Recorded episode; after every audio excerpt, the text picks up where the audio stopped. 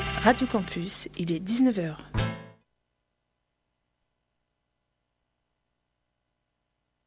L'écho des gnous, votre vie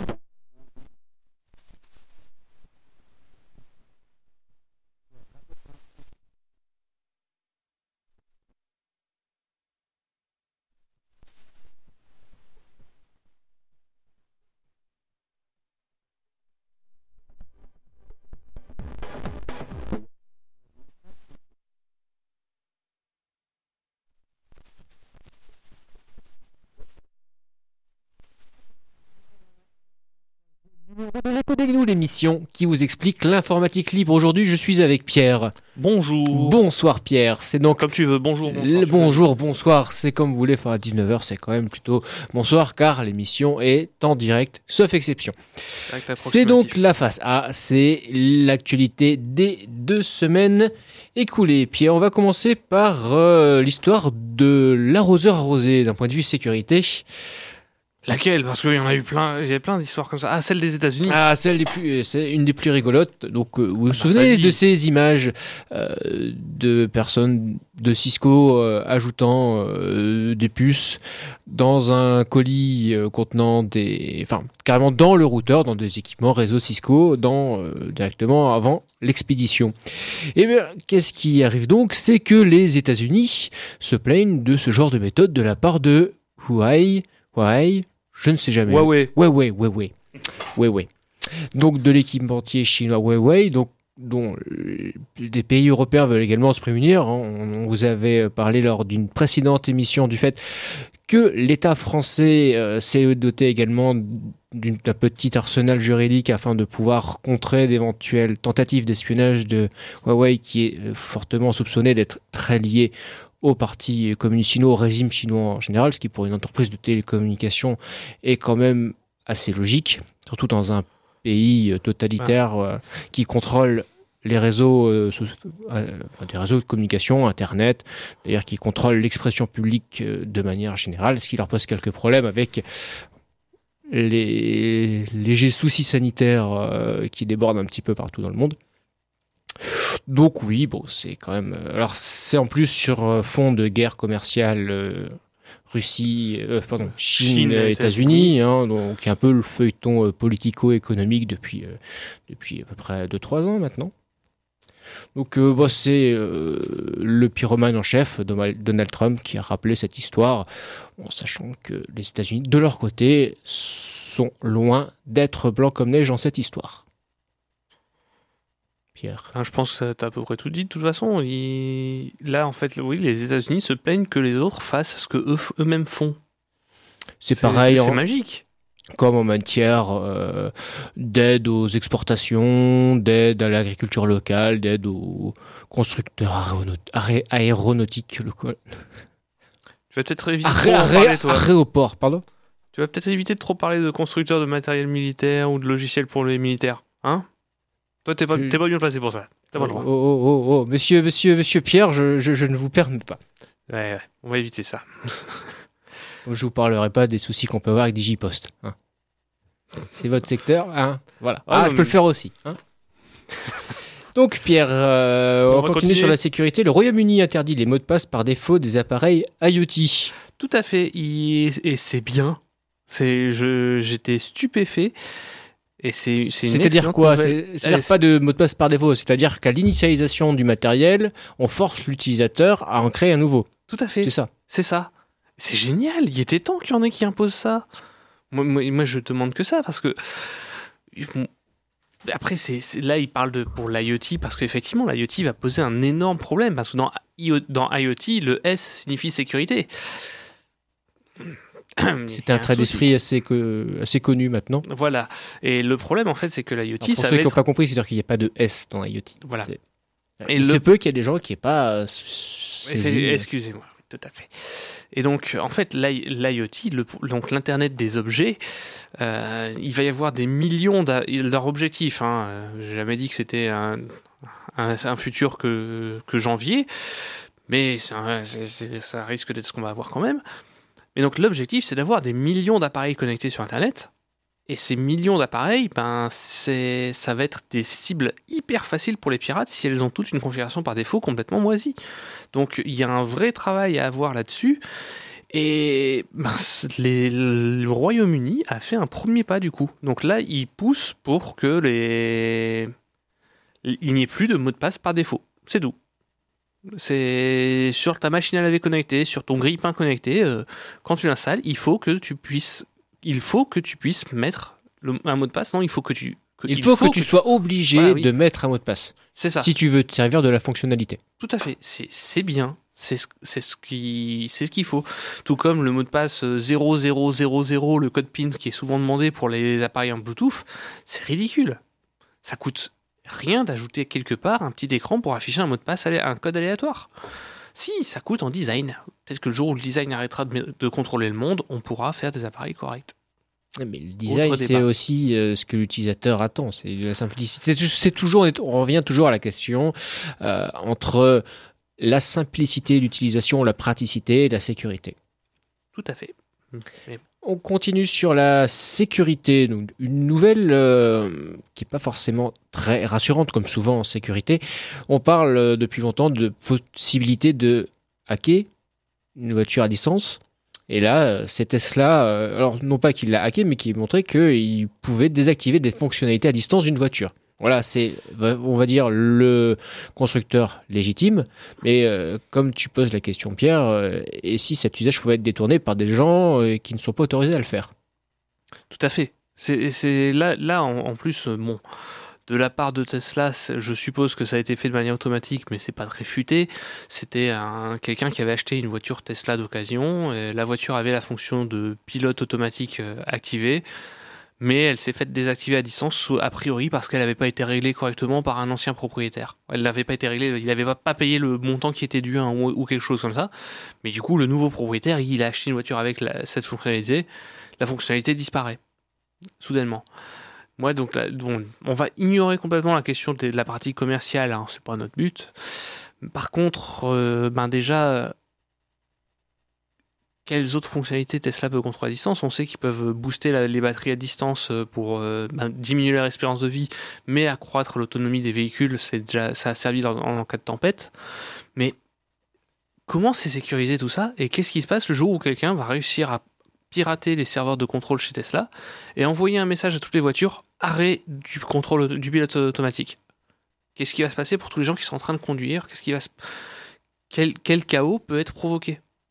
Si le piratage va plus loin, est-ce que quelqu'un pourra réussir à, à injecter du code dans le pilote automatique pour avoir un, un ordre magique à envoyer pour dire à toutes les voitures hop, euh, Bon. vous braquez tout de suite à gauche Donc avec la possibilité de contrôler une voiture à distance, on peut dire déjà que le verre est dans le fruit. Bah là, oui, il est carrément. Et ça ne me rassure pas du tout de voir ce genre d'usage. Et en plus, j'ai pas vu tant de discussions de- que ça sur la dangerosité de la chose. Il y a eu des discussions uniquement sur le côté euh, commercial. Donc oui, c'est un débat intéressant, le côté commercial, mais la vache, c'est- monstrueux comme fonctionnalité. Alors on sait, on, se doutait qu'ils avaient déjà ce genre de choses et qu'ils allaient s'en servir, mais là, c'est c'est une illustration d'un ben, d'une différence majeure déjà de, de philosophie entre Tesla et les autres fabricants. hein. Tesla a toujours considéré ses voitures comme étant des, un, un ensemble matériel et logiciel avec des mises à jour de logiciels, contrairement aux autres fabricants de voitures. Mais du coup, c'est... Un petit peu comme Apple en fait. hein. Ah oui, oui, oui, oui, tout à fait. Tesla, c'est l'Apple des, ba- des bagnoles. Mais du coup, ça, ça ne me rassure pas du tout, effectivement. On va passer sur des actualités Internet et vie privée, un sujet un petit peu franco-français. La CNIL met en demeure euh, EDF et Engie, donc euh, les principaux fournisseurs d'énergie en France, sur les compteurs. Alors on a beaucoup parlé, pas uniquement, on va dire, dans, dans les sphères euh, sensibilisées euh, euh, sécurité informatique et à la sécurité des données, des dangers potentiels que le transfert régulier de données des consommateurs qui ont chez eux un compteur Linky, je pense que maintenant c'est une majorité de la population. hein. Je sais pas moi, euh, le ERDF, qui est donc le, c'est plus ERDF, c'est je ne sais plus Enedis, qui est donc le distributeur d'électricité, a donc installé un compteur Linky chez moi. Je sais pas si c'est le cas chez toi, Pierre. Si, si, on m'a... Sans vouloir ça. forcément donner votre avis. Donc, euh, ce compteur permet notamment euh, d'éviter les relevés, euh, enfin d'envoyer du personnel, du distributeur d'énergie relever les compteurs. Et également, comme euh, fonctionnalité, euh, on va dire, qui est un petit peu plus gênante, euh, de pouvoir voir en temps réel la consommation, ce qui peut permettre de savoir s'il y a des gens chez vous ou pas, par déduction de l'évo- de l'évolution de la consommation d'électricité, un petit peu savoir ce qui se passe chez vous. Ouais, alors ça, du point de vue, c'est là, ça, c'est tout l'aspect vie privée, effectivement. Donc, je, re- je reviens un tout petit peu sur la sécurité après. Donc, euh, la CNIL a épinglé sur ce sujet euh, EDF et euh, donc enfin pas EDF, euh, Enedis du coup, sur la conservation des données justement et la collecte qui est, qui est trop importante sans qu'un consentement réel soit collecté. Et effectivement, on ne m'a pas demandé mon consentement au stockage sur une longue durée de données aussi sensibles que celle-là. Donc là, ils vont devoir se mettre en, en- comment dire, se mettre à respecter le RGPD tout simplement, donc euh, se mettre en, règle par rapport à leurs obligations. Ils ont trois mois pour ce faire, donc je ne sais pas exactement comment ça va se passer. euh, Est-ce qu'on va tous recevoir un courrier ou un mail nous demandant de, donner notre accord explicite à la collecte des données? Je ne sais pas. Par contre, pour revenir sur euh, la sécurité, on va dire, du Linky, moi j'ai une autre remarque, c'est que Linky, même remarque que pour les Tesla, on peut faire de la relève à distance, on peut contrôler la, on peut lire la consommation électrique à distance, mais on peut altérer la fonctionnalité du compteur à distance. On peut l'altérer, on peut augmenter la puissance, autoriser sur le. En fait, le, compteur Linky coupe automatiquement si vous atteignez le plafond de votre abonnement. Euh, on peut changer ce plafond. Euh, EDF peut changer, enfin Enedis peut changer ce plafond à distance. Ils, vendent ça d'ailleurs comme une fonctionnalité. Ils disent clairement, oui, ben avant on était obligé d'envoyer quelqu'un pour faire les changements. Maintenant, hop, on le fait à distance, ça va tout seul. Ok, donc changer à distance, pourquoi pas? Mais autre fonctionnalité, celle-là, ils la mettent un peu moins en avant. Si tu payes pas, on te coupe à distance. C'est quand même plus pratique que d'envoyer un agent Enedis. Oui. Le jour où quelqu'un réussit à... Là aussi, Ah, si, à pirater, effectivement. et que quelqu'un coupe l'électricité soudainement de toute une ville, genre euh, Lille, ça serait rigolo, ou même ben, enfin, Lille, Roubaix, Troyes, ou, ou pire, hein, une très grande ville genre Paris, euh, le réseau électrique, il va pas aimer du tout. Mais pas du tout. Il y a un risque il y a un risque de blackout quand même avec un- une, variation d'énergie comme ça sur le réseau. On risque de, se de provoquer une surtension générale. Alors le réseau est censé résister à, des variations quand même, mais là ça serait très violent.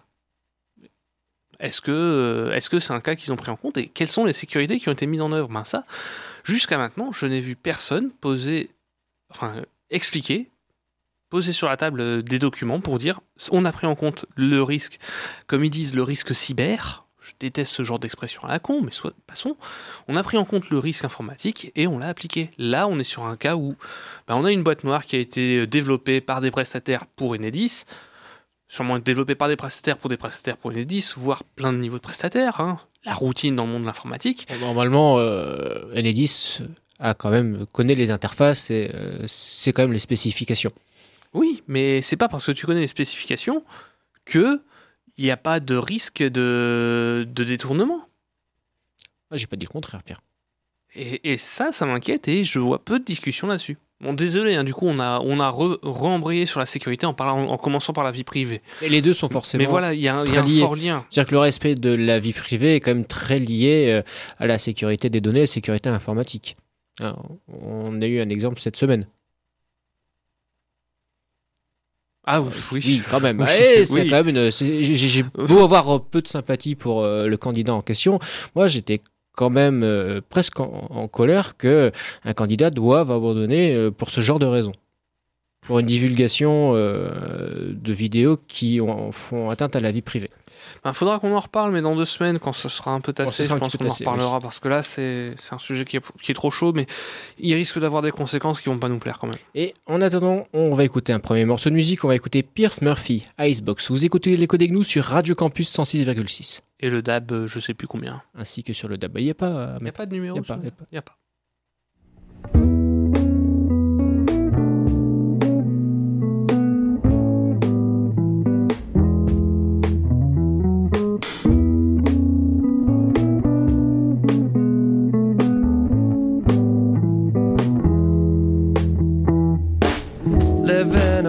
Shelf, high on life itself. I got no serious qualms. These are the rosy days, feel it up in your face. All of the pigment come on. We got a lot to lose, counting the ones and twos, but I don't try for no more. City gone with the flood. My than try and swim for the shore. Oh, maybe say goodbye to living it down. Baby, say goodbye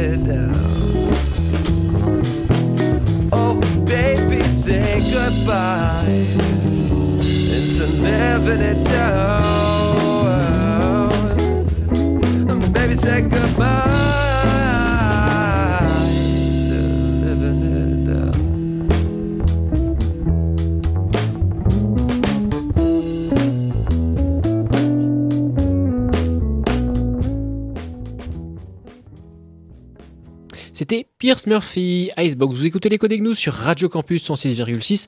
C'est la deuxième partie des actualités. Pierre, voulez ajouter quelque chose sur le Linky? Tout à fait, c'est un petit détail que j'ai complètement oublié. Euh, je m'en étais rendu compte, en fait, c'est moi installé Linky il y a à peu près un mois. Et petit détail qui m'a un peu choqué quand même lorsqu'il y a eu l'installation. Donc euh, j'ai regardé un petit peu le machin qui mettait. J'ai vu euh, un endroit qui était indiqué euh, info, euh, trans- info utilisateur, un truc comme ça, avec, une, avec euh, des broches qui étaient visibles, qui semblaient visibles. Et je demandais euh, qu'est-ce que c'est? On m'en dit, je sais pas. C'est documenté? Bah non, c'est pas documenté. Et T'as demandé aux installateurs ou J'ai demandé à l'installateur. L'installateur, c'est un prestataire qui sait pas forcément Ouais, mais- beaucoup ouais, mais mieux ils que ont toi le été- Ils ont été formés sur le truc. Normalement, ils sont capables de faire des installations, de toucher à une installation électrique. C'est quand même, t'es censé te former. Les formations qu'il y avait à EDF sur les compteurs, en tout cas, ils étaient plutôt correctes. Mais donc, euh, ce que j'aime beaucoup, du coup, c'est qu'ils font un compteur qui est capable de transmettre des tonnes d'informations vers l'extérieur. Par contre, transmettre des informations de manière simple à l'utilisateur, genre en Bluetooth. En, en Bluetooth, il y a déjà un écran. En Bluetooth, tu mets un système avec un code. Et puis comme ça, tu peux transmettre en Bluetooth et t'as pas besoin de passer. Parce que là, moi, si je veux voir la consommation de mon compteur, c'est quand même ridicule. Je dois aller jusqu'à Internet, jusqu'au serveur d'Enedis pour récupérer les informations qui viennent de mon compteur. C'est n'importe quoi. C'est les web applications, c'est la mode, Pierre. C'est- du débilisme. C'est- crétin comme fonctionnement. Je n'ai pas besoin de dépendre d'Internet pour pouvoir savoir quelque chose sur un équipement que j'ai chez moi, enfin. Ça ça n'a pas de sens. Ça aurait coûté quoi de mettre une prise RJ45 pour pouvoir communiquer avec le compteur en Ethernet une, Ça aurait coûté quoi? Ah, ben, ça aurait coûté le coût d'étudier où on met la prise, de mettre la prise et euh, sur le volume total de compteur à, à, pas à vendre mais à installer. euh, ça fait quand même, tu sais, c'est quand même des financiers qui gèrent ça. hein. Tout à fait, Euh, mais on- le, le- le but, c'est pas de fournir des données à l'utilisateur, c'est pas d'aider l'utilisateur. le but, hein. c'est pas de faire quelque chose pour l'utilisateur. Tout à fait. c'est, euh, ce que je voulais dire. Linky, c'est un compteur communicant, mais pas pour toi. Toi, on- toi tu fermes ta gueule. Toi, tu c'est pour les besoins internes, c'est euh, c'est EDF qui a développé ça pour ses propres besoins, hein, pas pour les tiens. Alors dans ce cas, pourquoi les anciens compteurs, tu avais un flash bien spécifique sur le compteur qui permettait juste avec une, euh, une, euh, un capteur euh, de lumière, tu pouvais connaître la consommation, tu avais juste à mettre l'équipement devant. C'était hyper simple. Pourquoi il y avait ça avant et pourquoi il y a plus, dans ce cas il n'y a plus ça? Pourquoi ils ont changé ça Avant, il fallait, avant c'était intéressant de fournir l'information, mais par contre maintenant on la garde pour nous parce que la donnée ça a de la valeur. Aussi, tout à Et fait. du coup, C'est- vrai, Pierre. On va pas laisser l'utilisateur avoir de la donnée. Enfin, voyons, ça va pas la tête. Après le franco-français, on part en Suisse euh, pour une fois et le canton de petit. Vaud. Vous savez qu'en Suisse, euh, chaque euh, canton fédéré euh, a quand même une autonomie législative. Dans son arsenal de traque euh, des fraudeurs à l'aide sociale, euh, ce canton, l'exécutif local, veut donc instaurer euh, la possibilité de mettre un mouchard GPS sur la voiture des fraudeurs soupçonnés pour vérifier s'ils ne font pas un travail non déclaré. Alors, c'est pas qu'on encourage la fraude sociale ou qu'on soit particulièrement tolérant avec ça, quoique hein, La il y a la fraude sociale et coûte là, il y quand a la fraude, vachement moins que la fraude fiscale. il y a la fraude sociale La- du patronat et la fraude sociale des euh, des bénéficiaires entre guillemets. Voilà, on va dire Bon, alors après c'est la Suisse, hein, c'est pas c'est pas c'est pas la France. C'est pas la même chose, mais ouais. Donc, euh, comme le disait d'ailleurs un des députés euh, du canton, l'instauration du GPS, enfin de mettre un mouchard GPS, ça peut être la porte ouverte à d'autres abus. Dans un premier temps, on met un mouchard GPS pour traquer les fraudeurs à l'aide sociale. Alors, c'est juste pour quelques dossiers. hein. A priori, bon, le, contenu quand même moins alarmant que peuvent être les titres quand on lit l'information brute. Mais ça peut donner des idées, oui, pourquoi pas le mouchard dans le téléphone portable, euh, pouvoir espionner vos conversations. Normalement, ça, ça doit être réservé à des cas vraiment euh, graves sur le contrôle d'un juge, tel que le terrorisme. Mais on sait que les atteintes à la vie privée commencent par être justifiées par euh, des causes pour lesquelles on ne peut pas euh, s'opposer, et ça finit de plus, en plus pour des affaires plus des péchés- des péchés plus véniels, j'aurais envie de dire. Hein, le- Bah. L'exemple en France le plus connu, c'est le fameux fichier, euh, le FIGES, hein, le fichier, pas le fichier, pas le FIGES, c'est pour Le- les. Les, les infos ADN Ouais, c'est ça. Ouais, les le d'ADN à la base c'était pour le les pédophiles et ouais. maintenant c'est allé jusqu'au faucheur d'OGM Ouais. et maintenant tu fais une manif. Je confonds euh, le, le FIGES, c'est pour les délinquants sexuels, mais le, le FNEG, pardon, le fichier national des empreintes génétiques, ah, au début, euh, ceux qui s'y opposaient disaient oui, mais alors vous voulez pas qu'on résolve des, des affaires de crimes, de meurtres, de viols? Bon, ok. Sauf que maintenant, comme tu le dis, euh, des faucheurs d'OGM sont même tenus d'être inscrits au FNEG et même, Bon, c'est des, des et même des gens qui sont euh, au final euh, relaxés Oui. sont quand même, euh, Tu t'as rien, Même pas des gens qui finalement étaient innocents, même des, des victimes Voilà. de violences policières qui au final ont été innocentées, sont quand même au FNAEG. Attends, ils sont quand même méchants. Hein. Ils sont venus taper dans la matraque du policier. C'est vraiment dégueulasse. Ils sont pas ici innocents que ça. Un peu de respect pour les, Un les peu de respect pour les matraques. sauvages. Merci Pierre. WhatsApp atteint les 2 milliards d'utilisateurs. Ça fait un quart de l'humanité. Ouais, ça me fait flipper de voir ce genre de compte. Là, c'était juste pour donner la statistique parce que moi, je suis, moi, je suis pas sur ces réseaux-là du coup. hein, donc ça veut dire que, bah moi, je, enfin, euh, de toute façon, moi, pourquoi je dis moi? On a toujours défendu dans cette émission les- le fait d'avoir des réseaux libres, des réseaux ouverts, décentralisés. WhatsApp, c'est clairement l'inverse. C'est un réseau entièrement fermé qui a été racheté par euh, Facebook.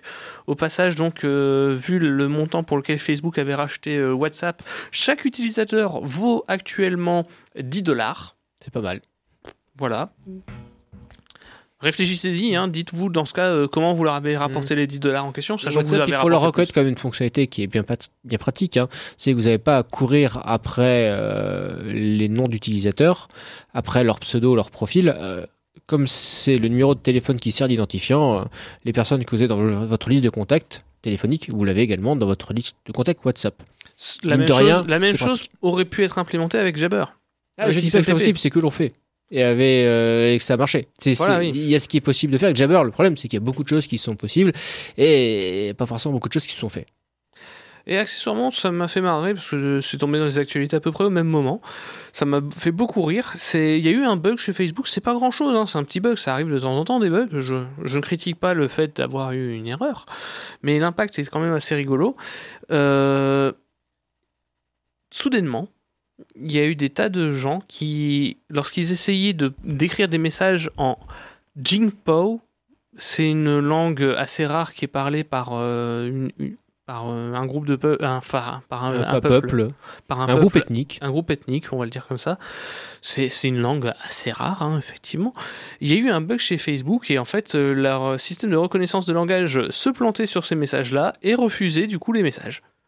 Et je, je trouve faire le parallèle entre on a 2 milliards de personnes qui utilisent une application qu'on possède pour communiquer et on a des fois des bugs où on bloque des langues entières. On bloque des langues. même- Ils sont sûrs, entre guillemets, il y a un filtrage, euh, ils vérifient si, en de manière sémantique, si le message a un sens. En fait, non, mais ils vérifient quelle est la langue du message. Et a priori, Et si quand ça a détecté cette langue-là, ça se plantait. C'était un bug sur la gestion de cette langue-là. C'est vraiment dégueulasse hein, comme bug. Je dis pas qu'ils ont tenté de faire une censure. Attention, ne, ne- la- je la- Mais si j'écris en ch'ti, qu'est-ce que ça va détecter ben ça va peut-être. euh, Mais moi, ce qui m'amuse plus là-dedans, c'est me dire pourquoi ils cherchent à détecter la langue? À quoi ça leur sert? Bon bah ça va faire des publicités ciblées. Exactement. Voilà. Donc du coup, c'est c'est toujours amusant. Quoi. Il y a 2 milliards de personnes qui donc créent des pro qui euh, continuent d'alimenter un profil de données énorme chez Facebook. Moi, je, je trouve ça beau, quoi. C'est tout ça le pour problème, c'est comme les gens y sont, euh, il y a- il y a beaucoup d'informations qui ont comme source primaire euh, Facebook. Ah ben ouais, je m'en rends compte. Je me fais de plus en plus euh, écarter sur pas mal de sujets. hein. C'est- c'est c'est- c'est affreux. Et là, le fait qu'il y ait 2 milliards de personnes dessus, euh, ça va pas aller en s'arrangeant.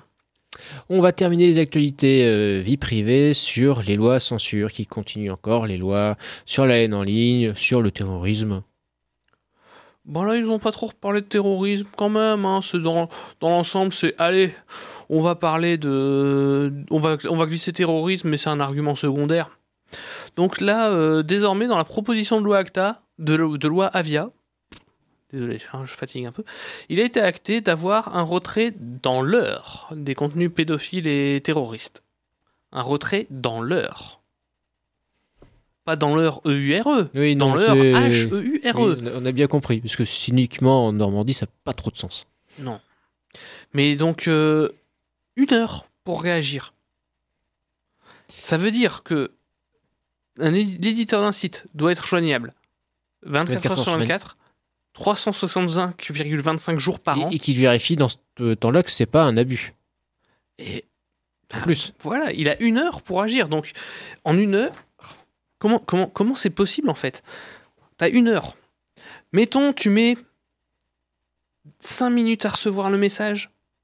Enfin, le d'ailleurs, ça commence quand Une heure? Une heure à l'émission du message, à la réception de la demande? Ouais, Surtout que, hein. imaginons que la demande soit adressée par mail. Ça arrive. Mails- serveur de. euh, Les mails, ben moi j'ai déjà eu des mails qui ont mis 3-4 heures à être envoyés parce que euh, ben mon IP, il y avait eu un problème avec euh, la configuration de mon serveur de mail et je m'étais fait et j'étais tombé dans une grey list. Donc c'est une liste temporaire où les mails sont volontairement retardés par un serveur pour des raisons de lutte anti-spam. Donc en fait, le mail ne fonctionne pas pour, se- pour transférer ça comme ça. On peut pas être certain de la réception. Le courrier accusé de réception, en une heure ça n'existe pas. Le formulaire en ligne, oui, ben dans ce cas, ça veut dire que chaque site doit avoir un formulaire en ligne. Il faut pouvoir le trouver, et ça veut dire qu'il va se faire spammer la gueule. Le, le- le Non, mais c'est ça. On dirait, tu vois, des. Des, des managers, euh, une entreprise, tu vois, des gens qui travaillent dans, le, dans la pub, ou tu vois, qui vont trouver une accroche. En une heure, on vous répond. C'est- Oui. on, on sent en fait le. Ça n'a pas de sens. Et, et- et voilà, ça, ça va probablement passer. Et c'est pas, c'est bon, voilà, on va pas trop en parler. Surtout que là, ben, on en reparlera dans deux semaines. Mais sent les gens qui ont l'habitude de donner des objectifs réalisables pour des raisons marketing. Voilà. Le 1 heure, ça fait vraiment très marketing dans la manière de penser, je trouve. Non, pas toi Euh, Ça fait des, des gens qui disent euh, Ouais, alors on va donner tel temps de réponse en une heure. Tu vois, le, le petit chef, euh, le petit manager qui aime bien donner des objectifs à la con. Eh ben, j'espère que mes dirigeants, ne- enfin que les dirigeants de la boîte dans laquelle je bosse n'écoutent pas cette émission, parce qu'effectivement, nous, on a la même chose. On a des gros cons qui disent, euh, oui, alors vous, vous devez fixer des objectifs. Par contre, il faut pas pouvoir les atteindre. hein. Si vous arrivez à atteindre les objectifs, c'est que vous avez pas mis des objectifs assez ambitieux. Crétin. T'as l'air bien, ta boîte. Ah non, mais je suis, je- ouais, il y a des, des bons cons- gros cons. Quel Et on n'a même pas parlé du, du porno en ligne sur lequel ça continue le, le n'importe quoi. Ben, je pense qu'on en reparlera plus Non, dans je, deux je- je semaines. pense que dans deux semaines, on dans aura un petit peu de semaines, matière. on aura encore plus de choses, je pense, là-dessus. On parlera sortie logicielle après un deuxième morceau de musique. On va écouter Sad Me Morning Day. Vous écoutez les codes GNU sur Radio Campus 106,6 Et sur le DAB. et sur Internet.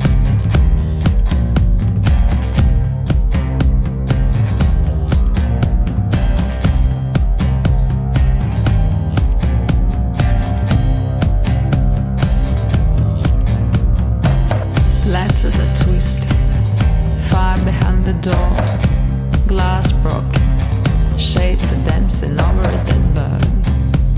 The basement is silent, it smells humidity and rats. But it doesn't bother me. I like to go down here when I was a kid. Only hear voices from the past, people long gone from my life buried and forgotten.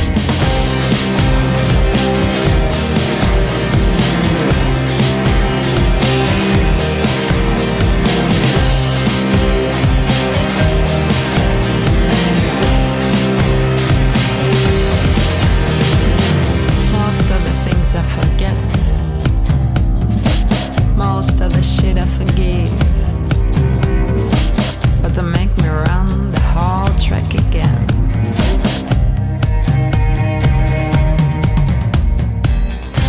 Sniffing the ground, dressed like a hunter. In a weary armchair and watch this morning day. No sun, no wind, no rain. The best weather.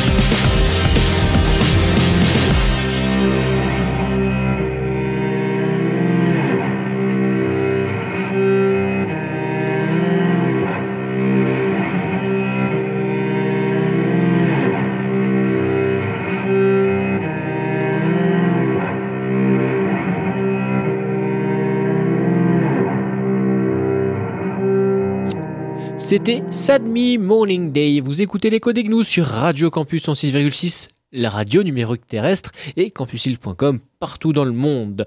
On va passer à quelques nouvelles logiciels libres, bien évidemment. On va commencer par la sortie il y a- de. Il y avait des nouvelles rigolotes sur, micro, sur Windows aussi, il faudra pas les oublier, même si c'est du pas libre. On va commencer par le logiciel libre. On est quand même là pour ça, Pierre. à mais on peut se moquer du propriétaire quand même. Donc un des logiciels libres les plus utilisés, les plus utilisés, sans doute le plus utilisé après Firefox, c'est LibreOffice, dont la version 6.4 euh, vient de sortir avec euh, moins de Java, plus de Python, quelques améliorations sur les tableaux, euh, la possibilité de gérer des QR codes, voilà. C'est une mise à jour relativement mineure, mais avec quelques améliorations comme d'habitude. Voilà, c'est de l'amélioration un peu partout, comme c'est comme, comme souvent, donc c'est assez agréable. Sachant, sachant par contre la prochaine version sera la version numéro 7 je crois, parce qu'il y a eu des changements assez importants dedans. Euh, on verra, on en reparlera de toute façon quand elle sortira celle-là. Wine et Proton 5.0 disponible, Pierre. Tout à fait. Donc, euh, Wine, pour rappel, c'est le non-émulateur Windows. Donc, pour être plus précis, en fait, ça permet de faire tourner des applications Windows sous Linux sans avoir tout un système Windows qui tourne. Donc, ça permet d'avoir des applications qui peuvent même être aussi, voire plus performantes que sous Windows. Tout dépend de la qualité de, de beaucoup de choses dans les implémentations. Et Wine est très connu aussi, euh, enfin, est, très, est beaucoup plus utilisé maintenant grâce à Steam, donc euh, la plateforme de jeux vidéo. Steam qui intègre cette solution à travers la ver- une version spécifique de Wine qui s'appelle Proton, qui leur permet de faire tourner des jeux propriétaires, hélas, mais des jeux euh, qui ont été conçus pour Windows et de les faire tourner sous Linux de manière tout à fait transparente. Et j'ai essayé sur quelques jeux et c'est tout à fait bluffant. Et là, la dernière version, donc la version 5 est sortie de Wine puis de Proton, ils ont intégré tout ce qui a été fait dedans. Il y a des améliorations euh, un peu partout. Euh, en fait, Wine, du coup, reprend. En fait, Wine, c'est la version officielle et Proton, c'est des patchs dedans, c'est des trucs très spécifiques pour les jeux. Et quand ça a assez mûri, c'est réintégré dans Wine. Et donc là, voilà, c'est un cycle plutôt vertueux d'ailleurs. ah, c'est un cycle tout à fait vertueux. Donc l'ensemble des briques a évolué, c'est très positif. Donc, Franchement, qui- n'hésitez pas à l'utiliser. One qui publie sur son site web, donc pour euh, chaque logiciel euh, Windows testé, l'état en fait de fonctionnement du logiciel en fonction des versions. Donc à voir si ça va améliorer les choses. les jeux notamment assez pour les, pour les jeux, utilisez plutôt protondb.com, qui est la base de données des jeux pour Proton, qui est une plateforme vraiment spécifique pour les jeux Alors, vidéo Est-ce Windows. que Proton se trouve dans les euh, dépôts, gestion de dépôts des principales distributions Euh, c'est installable gratuitement à travers, euh, enfin libre, c'est installable directement à travers Steam, donc euh, D'accord. normalement tu peux. L'avenir de la fondation Thunderbird, enfin du logiciel Thunderbird, donc le client de mail au sein de la fondation Mozilla, a toujours fait l'objet de questions, d'interrogations, et a priori, maintenant, la question a été tranchée, ça passe chez MZLA Technologies Corporation.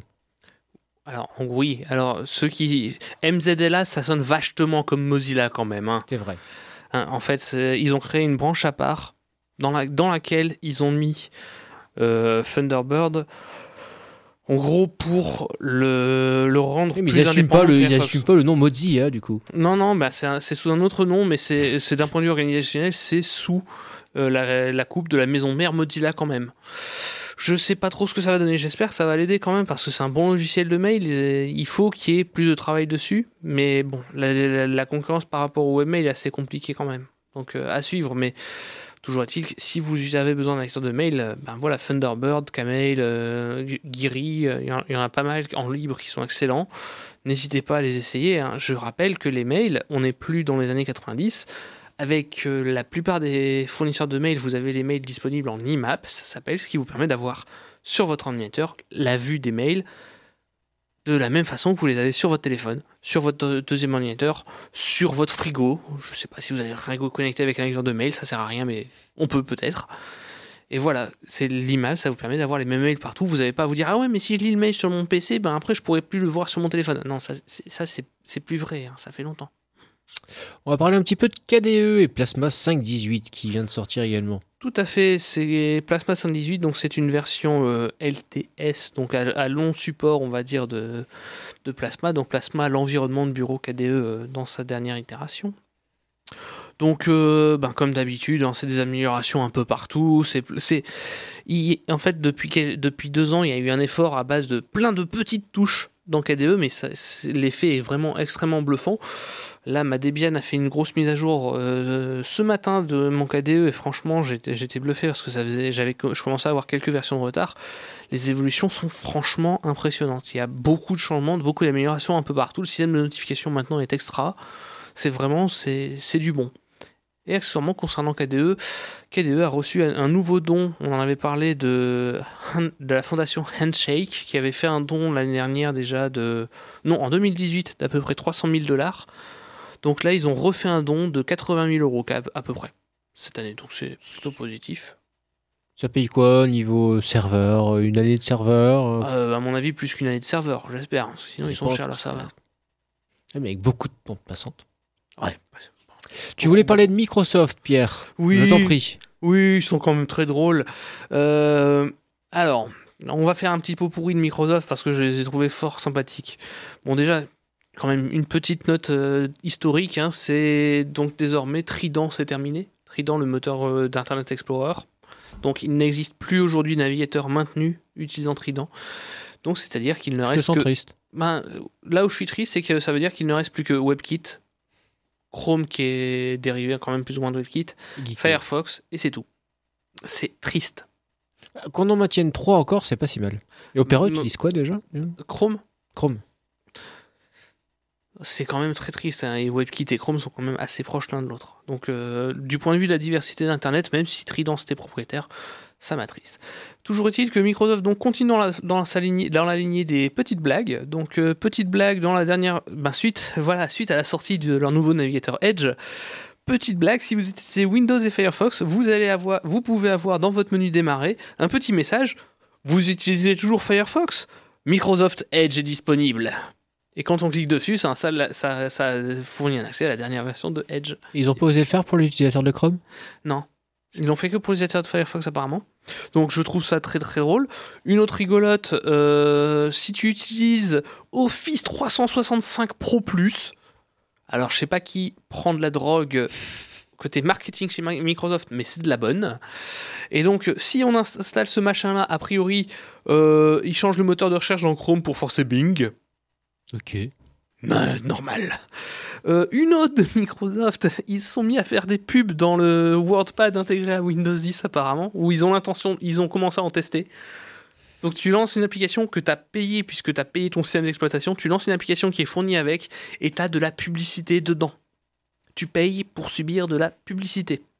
Ça, c'est un beau modèle économique. Oui, et la dernière qui m'a fait beaucoup rire, euh, il y a quelques jours, c'était au début du mois de février, tous les utilisateurs de Windows 10 ont eu un gros problème, c'est qu'ils avaient des pannes lorsqu'ils cherchaient des, lorsqu'ils faisaient des recherches.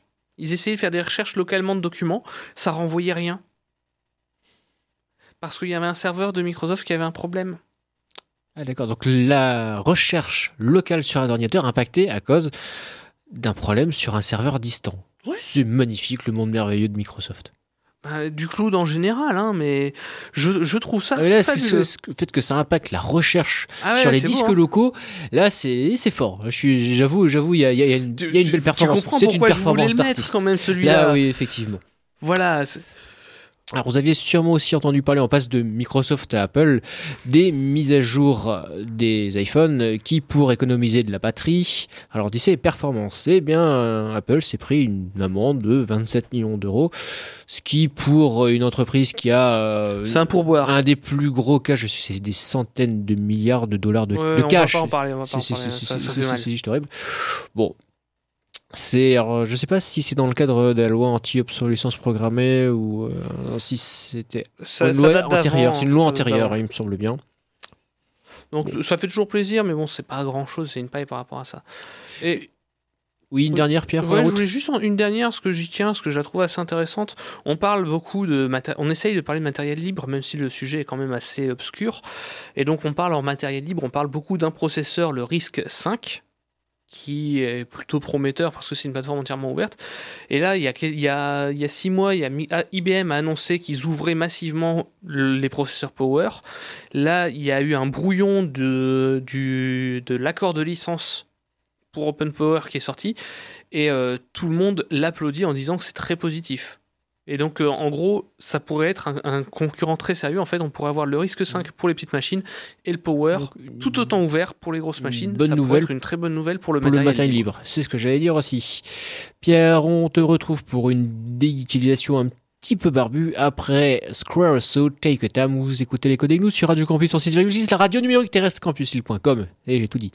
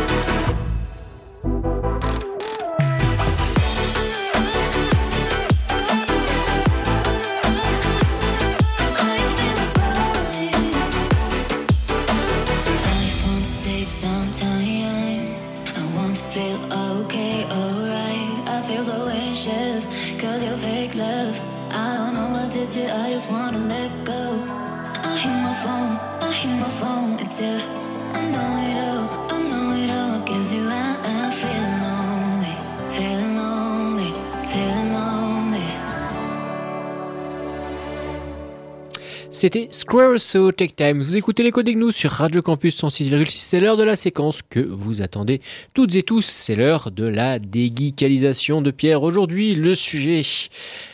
L'avenir du noyau Linux par BPF. Euh, Pierre n'a pas voulu m'expliquer ce que c'était euh, BPF hors antenne. Je vais donc découvrir en même temps que vous. En même temps, le sujet est quand même un petit peu euh, technique, mais je trouve qu'il y a pas mal d'évolutions qui sont autour de ça. Qui, il y a un petit, comme on dit, euh, il y a un twist dans l'histoire. Il y a, y un- il y a un petit truc qui est. Tu as 10 minutes pour ton histoire, Pierre. Ouais, ouais, je, je, je donne un peu de contexte de pourquoi je vais parler de ça. Quoi. Il y a vraiment, il se passe quelque chose qui a l'air assez intéressant.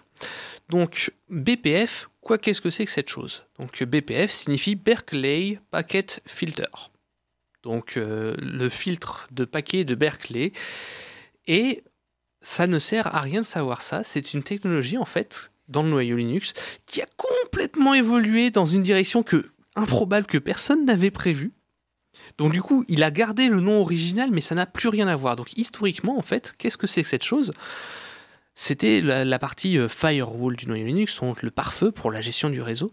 Et donc, il y avait un problème, c'est que certains protocoles réseau nécessitent d'avoir trop d'intelligence. Ils nécessitent d'analyser les paquets qui passent, etc., pour pouvoir bien les répartir, bien les diriger. Pour que c'est dans le noyau, par exemple, il y a iptables, par exemple, qui fait ça dans la couche applicative en dessous. Oui, mais ça, c'est iptable, c'est une interface. Et en fait, dans le noyau, ils, avaient comment... ils travaillent sur BPF pour le filtrage, justement. C'est après, c'est une partie qui est assez technique, celle-là. hein. Mais du coup, c'était tellement pointu la gestion des différents protocoles réseau, ils se sont dit ah ouais, mais si on intègre tout dans le noyau, c'est compliqué à maintenir, parce que développer dans le noyau, c'est dur, etc. Puis comment on fait pour avoir confiance? Comment on fait si quelqu'un a un protocole personnalisé à gérer, etc. Et ils se sont dit on va faire un petit, un mini langage tout petit, un mini langage machine, euh, enfin un mini, langage machine, oui, parlé par le noyau. Et en fait, comme ça, l'utilisateur, enfin l'utilisateur, l'administrateur système, va pouvoir écrire un petit programme et l'injecter dans le noyau pour faire la partie, filtrage. C'était une petite évolution sympathique, effectivement, ça permet en fait de remplacer la gestion de tous les protocoles spécifiques qui avaient dû être codés dans le noyau, on peut la remplacer par ah ben si tu veux gérer ça, tiens, ça charge ce petit programme. Tiens, t'as écrit euh, 300 règles de, pare-feu, et ben t'as un programme qui est capable de tout optimiser et tout traduire en un fichier de règles, un programme de règles que le noyau comprend. Ça, c'est l'histoire de BPF. Alors, je, peux comprendre que c'est un peu technique et surtout à quoi que ça sert qu'on en cause. En fait, il y a eu une évolution ces derniers temps où, il y a eu un, petit vent de folie dans le noyau Linux, on va dire, où ils se sont dit Eh, mais c'est génial, on va utiliser ça pour, tout. On a l'impression que dans le noyau Linux ces derniers temps, dès qu'il y a un problème technique, la solution c'est Ah, on va utiliser BPF pour ça. Et en fait, ça nous donne des usages qui sont de plus en plus intéressants, on va dire, par rapport à l'histoire du noyau Linux et ça, ça montre une direction dans laquelle va le, noyau Linux qui me semble assez euh, bon, original déjà et assez intéressante. Donc historiquement, le noyau Linux, faut bien voir que c'était un seul gros bloc et euh, ben, c'est un noyau monolithique, ça s'appelle. Alors on peut, on peut charger des pilotes dedans, mais c'est un gros bloc, c'est dur à manipuler et ça a tout un ensemble de défauts en termes de fiabilité. On a déjà eu des failles de sécurité dans le noyau parce que ben, le noyau s'est codé dans un langage proche du matériel, parce qu'il n'y a pas trop le choix. Mais c'est compliqué. Quand il y a des bugs, ça fait mal. Parce qu'en général, c'est des bugs qui sont vite très critiques pour la sécurité. Face à ça, dès, les années 80, même dès dans les années 70, il y avait des débats pour dire ouais mais on peut faire mieux, on peut faire des mini-systèmes avec un petit noyau et plein de petits morceaux qui communiquent autour et tout certifié, tout validé, etc. Il y a eu des tas de débats dans les années 90. Au final, Linux a gagné, clairement, euh, sans ignorer Windows hein, euh, ou macOS évidemment. Linux a gagné en part de marché. Les systèmes concurrents à micro-noyau ont tous disparu. Windows, c'est pas du micro-noyau. Mac, c'est pas du micro-noyau. Mais là, ce mouvement au sein du noyau Linux, en fait, on a le noyau Linux qui est en train de se transformer en tout un ensemble de petites briques. Et là où c'est vraiment intéressant, je trouve, c'est que ces petites briques, donc c'est des morceaux de programme qu'on va injecter dans le noyau pour remplacer des fonctionnalités. Là où c'est vraiment amusant, c'est que ça va être détaché du noyau et on pourra surtout les analyser nous-mêmes, les modifier nous-mêmes à chaud. Alors moi qui connais un petit peu ce qu'est un noyau Linux, la nuance avec des modules noyaux, parce que c'est le côté aussi très modulaire qui peut être activé ou désactivé à chaud euh, sur un système. Tout à fait. La différence avec un module noyau, et c'était le. Merci Alexandre pour cette transition, parce que c'était le point sur lequel j'allais arriver. Mais promis, on prépare pas les émissions pourtant. Donc, la différence avec un module noyau, un module noyau, il faut avoir confiance. Il y a une confiance très forte. Quand on installe un pilote d'un matériel, quel que soit le système, on lui accorde une confiance inouïe. Parce que c'est le pilote va tourner avec des privilèges très élevés. Il va tourner dans le noyau. Il va avoir accès à tout. Mais, mais à tout. C'est-à-dire que vous avez, euh, je sais pas, vous avez euh, votre navigateur web qui est ouvert avec votre compte bancaire. Le pilote qui gère, je sais pas, le pilote qui gère euh, votre, euh, votre, carte, votre carte son, le pilote qui gère euh, la souris, pourrait accéder à, euh, la mémoire de la machine et voir le site de votre banque et capturer les informations d'un point de vue sensibilité, c'est assez grave. C'est des privilèges très élevés. Donc, pour ma part, l'idée d'activer un pilote en plus dans le noyau que d'une source tierce, ben à chaque fois, je, je, je, je fais un audit rapide du code, mais c'est assez compliqué, c'est assez, assez Il pénible. faut savoir faire un audit rapide du code. Oui, oui, oui, accessoirement. BPF, une grosse différence, c'est que, en fait, les programmes ne sont pas libres. Un pro- Enfin, ne sont pas libres, attention. Excusez-moi, les programmes en BPF Pas ne sont de pas faire libres ce qu'ils veulent. de pas faire de faire ce qu'ils veulent tout à fait on, ce ne sont pas des programmes en langage machine c'est un, un- un langage intermédiaire que le noyau analyse pour dire Hum, toi c'est bon tu fais pas d'opération malsaine tu fais pas d'opération complexe, etc. Je t'autorise à tourner. Alors du coup, si le noyau doit euh, servir euh, d'interface de sécurité au niveau performance, il n'y a pas un impact? Et le Parce que tu rajoutes du calcul. En fait, la validation se fait a, a priori. Et une fois que le code a été validé, il est traduit alors en code machine. Donc à l'installation en fait de ce Au chargement du pilote, on pourrait avoir le pilote qui est validé d'abord par le noyau. Il dit tout. Il fait Toi, c'est bon, tu fait des opérations fiables, ok. Et tu- accessoirement, c'est des protections contre des failles de sécurité, c'est la possibilité de beaucoup plus bidouiller le système en live, la possibilité de beaucoup plus l'auditer en live. Il y a eu des tas d'améliorations là-dessus qui sont, en tout cas, là, là pour le coup, c'est plus pour les barbus. a priori, il n'y a pas d'inconvénient. Ben, L'inconvénient, par contre, c'est que euh, faut pas que cette couche-là, elle ait un bug. Il y aura un point critique, ce sera la partie de validation du code et de, de traduction. Et comme il y a moins, s'il y a qu'un seul point critique, il y a moins de problèmes, enfin moins de failles potentielles, parce qu'en en multipliant les noyaux, enfin, les noyaux, les modules, on multiplie les failles potentielles. Alors que Tout là, fait. un endroit, ça augmente la criticité de la faille si elle est découverte, mais, euh, Mais ça limite, correction. le- ça limite sa son, euh, probabilité d'apparition. Voilà. Et donc, c'est un petit. Voilà, le twist dans l'histoire, c'est que le noyau Linux a commencé en étant monolithique, en, en disant merde au, au modèle des micro-noyaux, des noyaux avec des, des trucs qui se chargent à la volée, etc. Parce que ça avait un coût qui était trop important.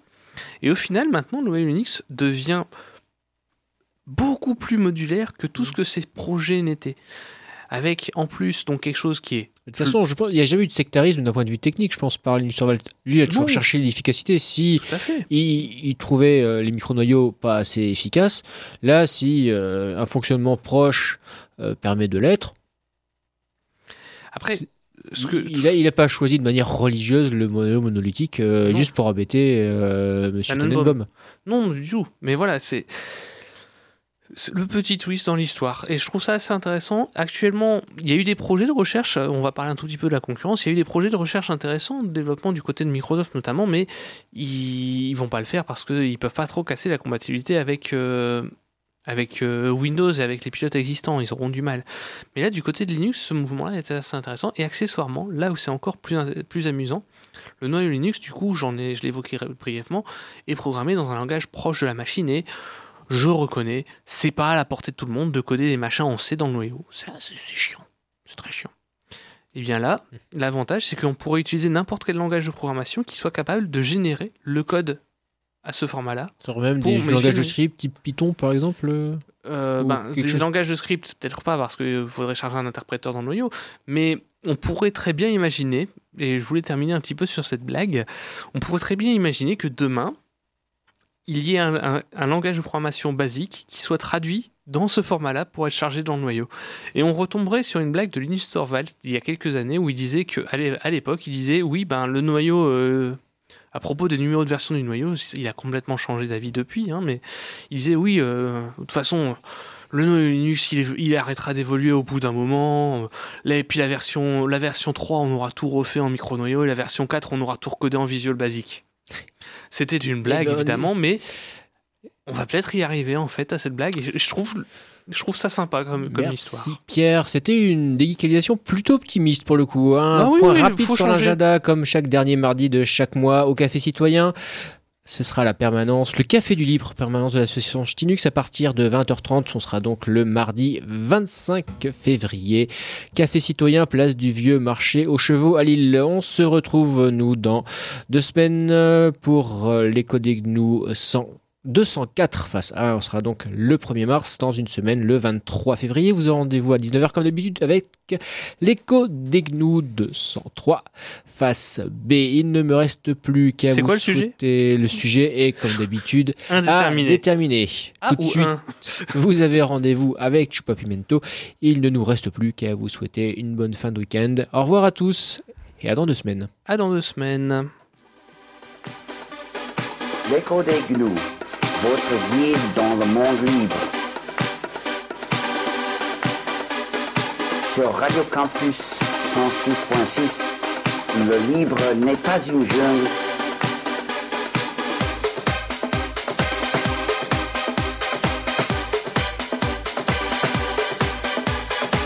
Le livre n'est pas une jungle comme le logiciel privateur.